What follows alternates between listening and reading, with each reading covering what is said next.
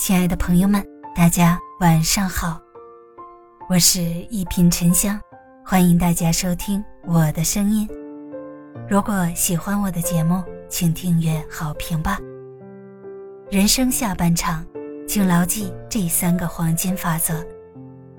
作家熊太行曾说，每个职场上的王者，身体里面都应该有三个灵魂：一个文臣。谨小慎微，考虑风险。一个武将，积极努力，谋求胜利；一个商人，精打细算，心中有数。从这三个方面来看，曾国藩算得上一代宗师。在精进解读曾国藩城市密码一书中，作者胡森林用曾国藩的三十篇奏折为我们生动再现了。他是如何从一个职场菜鸟修炼到左右逢源、积极进取、进退有度的境界？相信每个正在为工作烦恼的人，都能在这本书里找到自己的解药。意见要见效，分寸很重要。臣妾观皇上生安之美德，约有三端，而三者之近似。亦各有其流弊，不可不预防其见，请为我皇上陈之。谁能想到，年过四十的曾国藩还是一只职场菜鸟？虽然青年入仕，但真正的职场暴击还要从1851年的这份奏折说起。那年，四十一岁的曾国藩向刚继位的咸丰皇帝递交了一份措辞犀利的奏折。批评他小事精明，大事糊涂，务虚多于务实，嘴上说着虚心纳谏，行动却未欠半分。咸丰皇帝看后血压飙升，怒斥其折于地。虽然没砍曾国藩的脑袋，但成见已深。后来，曾国藩在基层办团练有成绩的时候，咸丰皇帝尚能你好我好。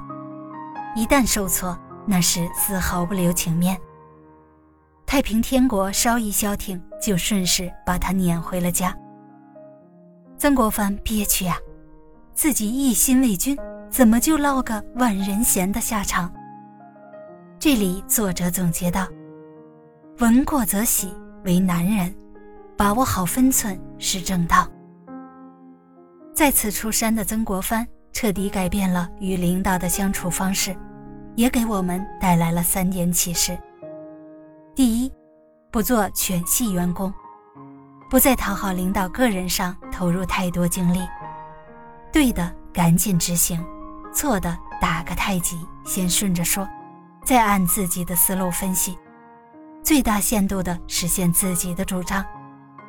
第二，不做信息黑洞，也不制造信息冗余，工作问题请汇报。把领导关心的问题讲清楚，并提出解决方案。其他废话少讲，保持良好沟通。第三，不在关键时刻掉链子，在涉及到组织安全、利益荣辱的重大时刻，能全力以赴帮领导渡过难关。至楚军围攻安庆已逾两年。其谋始于胡林翼一人画图决策，商至官文与臣，并便告各统领。前后布置规模、谋剿元贼，皆胡林翼所定。咸丰十一年，曾国藩的集字营一举拿下安庆。在这个重要的节点，他递交了一份工作总结：克复安庆，省成片。报告中提到了湘军团队的和衷共济，重点提了盟友胡林翼的贡献。此时的曾国藩已是人际关系的高手，特别是对于盟友，他主动让利，尽显诚意。职场中除了上下级关系，还有三种重要的关系：同盟关系、对手关系、中立关系。三，做事要成效。定位很重要，大局所系，必应统筹。臣本未敢稍涉推诿，不必有节制浙省之名，而后尽心于浙事也。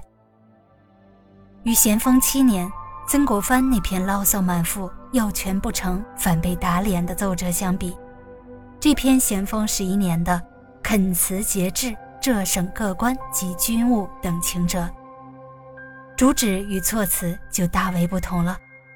作者概括为：前者要权，后者俱权；前者慕虚名，后者求实效；前者言辞尖锐，后者。语言质朴。此时正是咸丰皇帝新丧，两宫太后开始掌权。曾国藩在报告中诚恳地表示，领导的信任让他感动，但用兵的关键重在人事关系和谐，而不在崇尚权势，所以职位就不要了。但他一定会与同僚下属同心协力，共济艰难。这一举动让新领导对他的印象分蹭蹭的往上涨。他知道自己在哪一个位置干，如何干是最有成效的。作者说，曾国藩的职场沉浮可以概括为四个字：在世上磨，磨人情练达，磨知识积累，磨处事能力，磨心性斗志。当生活的压力与责任重重来袭。